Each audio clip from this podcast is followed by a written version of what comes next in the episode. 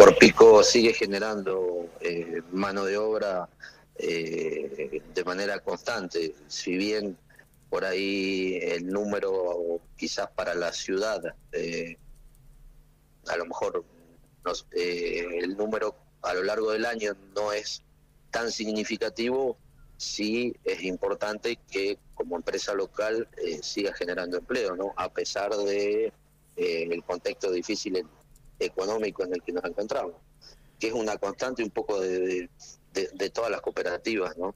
Eh, uno siempre pone o hace énfasis en que el movimiento cooperativo en su conjunto aporta mucho a la, a la economía provincial, generando puestos de trabajo, eh, haciendo compras en, en los pueblos, en las ciudades de nuestra provincia, eh, también en, no es ni va a ser nunca eh, una las empresas cooperativas eh, las que fuguen divisas del país, eh, digamos que tiene muchos beneficios por donde se, se lo mira, ¿no?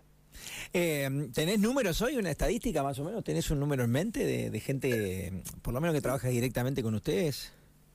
Eh, sí, Pico tiene actualmente una planta de 350 empleados.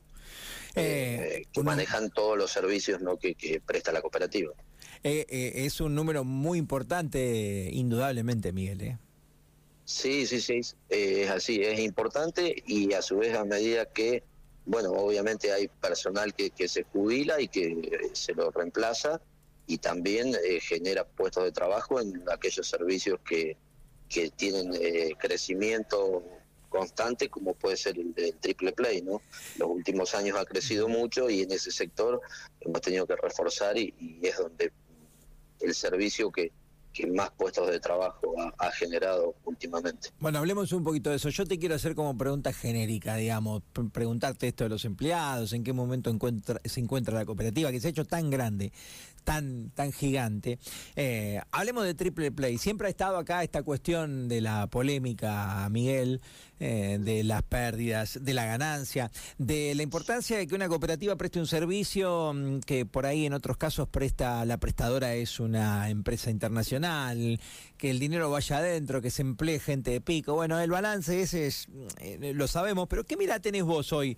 De, de, de, la economía, de los números, de lo que es el canal, de lo que es la, televisión y demás cuestiones. Obviamente creo que hay que separarlo del Internet, eh, pero, pero ¿qué mirada tenés vos? ¿Estás conforme? ¿Estás contento? ¿Sigue siendo un déficit? ¿Sigue siendo un problema? ¿Sigue siendo algo a mejorar y a solucionar? Estamos incluso en este preciso momento en la televisión de Corpico. Estamos en TV con nosotros de nueve y media a diez y media. Salimos en la tele de ustedes, así que le estás hablando a tus televidentes también.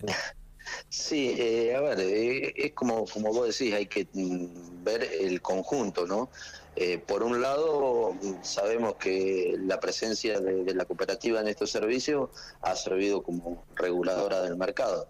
Sin duda, si uno mira o compara cuánto cuesta el, mismo servicio en otra ciudad donde no hay una entidad cooperativa prestándolo, eh, la empresa, como vos decís, que es una multinacional, que es un monopolio, su abono es mucho más caro que el que pagan los, los habitantes de, o los ciudadanos de Pico. Eh, después, respecto del déficit, eh, a ver, con la cantidad de, abonados que hoy tiene la TV cooperativa, no genera déficit porque el déficit o entra en pérdida, digamos, cuando mm, nosotros calculamos lo que son las amortizaciones por, por inversiones ya hechas y por los costos indirectos que, que se dividen entre todos los servicios que presta la cooperativa. Pero ingresos, egresos, eh, es un servicio que está equilibrado.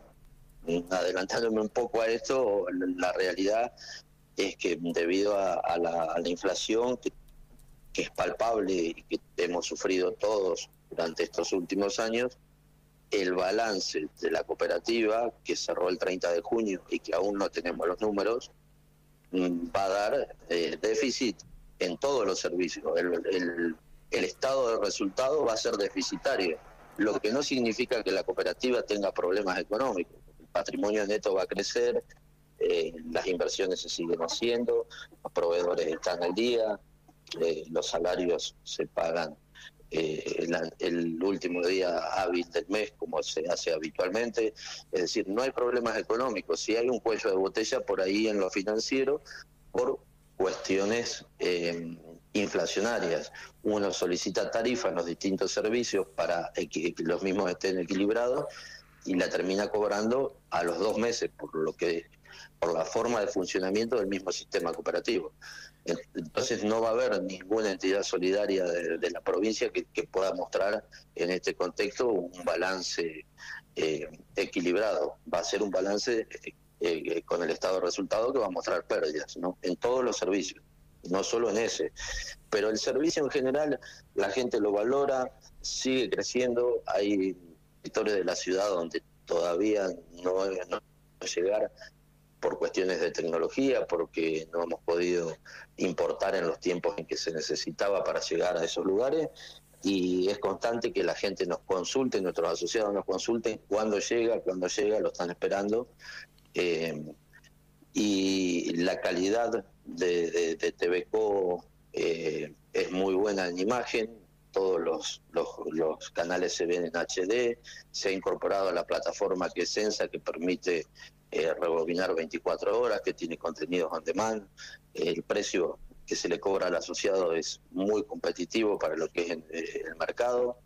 Eh, yo creo que es un servicio que es el último que la cooperativa incorporó, que por cuestiones de macroeconomía desde un comienzo generó un déficit importante que hoy, te reitero, no es un problema para la cooperativa porque eh, ingresos versus egresos, si hoy decidiéramos no, eh, a ver, no hacer más inversiones, no incorporar más tecnología y quedarnos con la cantidad de asociados que tenemos, una vez que, que las amortizaciones eh, concluyan por las inversiones que se han hecho, el servicio está equilibrado.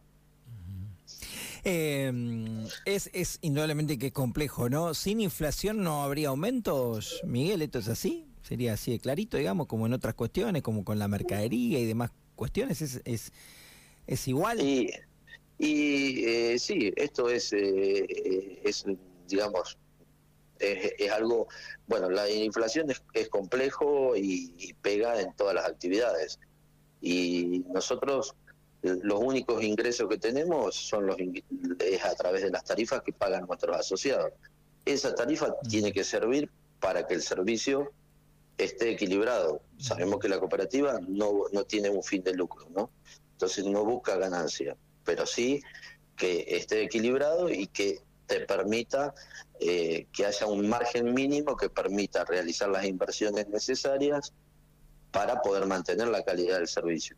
Lógicamente, en un contexto inflacionario, los eh, nuestros empleados a la hora de, mm, de eh, cuando se realiza la, paritaria con cada uno de los gremios, eh, piden el porcentaje mm, de aumento salarial acorde a lo que ha sido la inflación.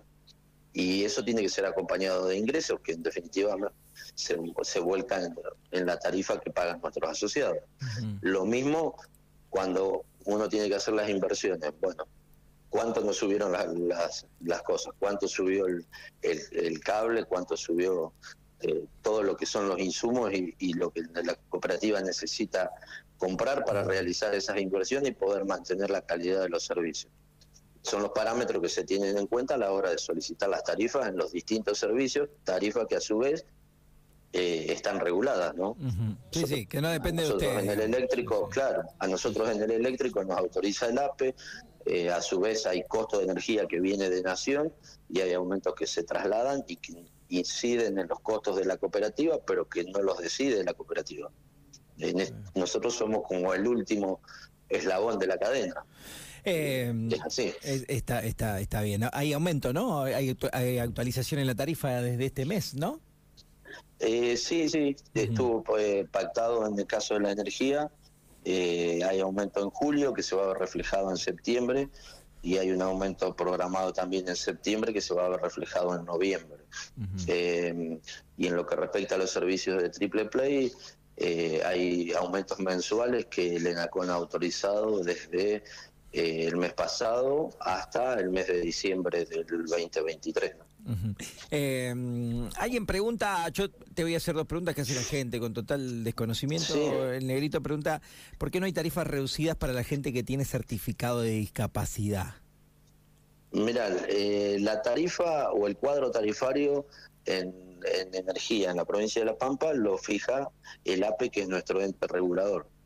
y no tiene contemplado que eh, los que tienen, aquellas personas que tienen un certificado de discapacidad tengan una tarifa diferencial. No existe esa categoría dentro del cuadro tarifario de la provincia de La Pampa.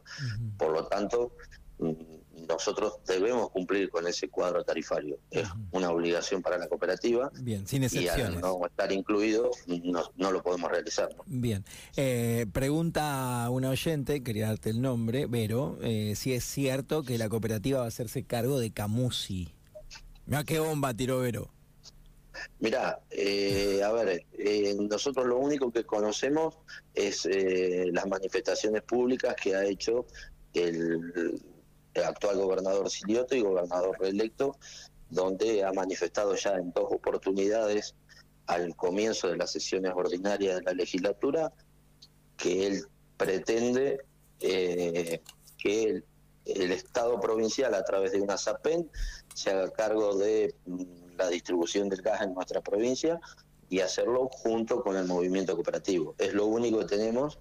Lógicamente eso fue público, para nosotros es una noticia importante y que, eh, a ver, está muy bueno que se tenga en cuenta el movimiento cooperativo porque eso significa que eh, ha sido eficiente en la prestación de los servicios esenciales y el gas es uno de ellos.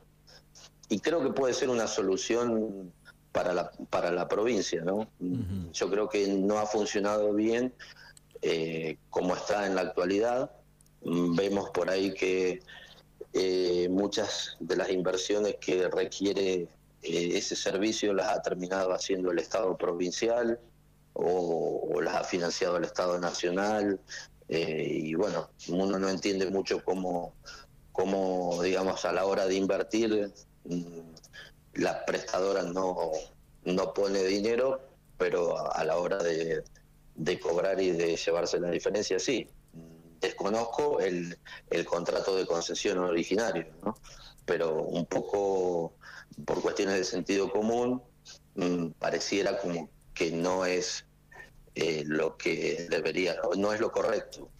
Mm, lógicamente, te reitero, para nosotros sería un desafío y es una noticia que la conocimos a través de los medios, y en principio, mm, claro que sí, que nos interesa, esto se ha debatido dentro del movimiento cooperativo y están todos el resto de las cooperativas de la provincia también muy entusiasmadas con poder hacerse cargo de ese servicio. Bueno, es interesante porque la pregunta, ya te digo, es de ver un oyente, yo también conozco gente, como seguramente conocerás vos, en, en Camusi, pero no había tocado el tema, yo no, no lo había hablado en profundidad, pero el tema está hablado, tratado, y a ustedes les interesa, dependerá todo de que exista la posibilidad de que se puedan hacer cargo, ¿no? Ese es otro tema ya.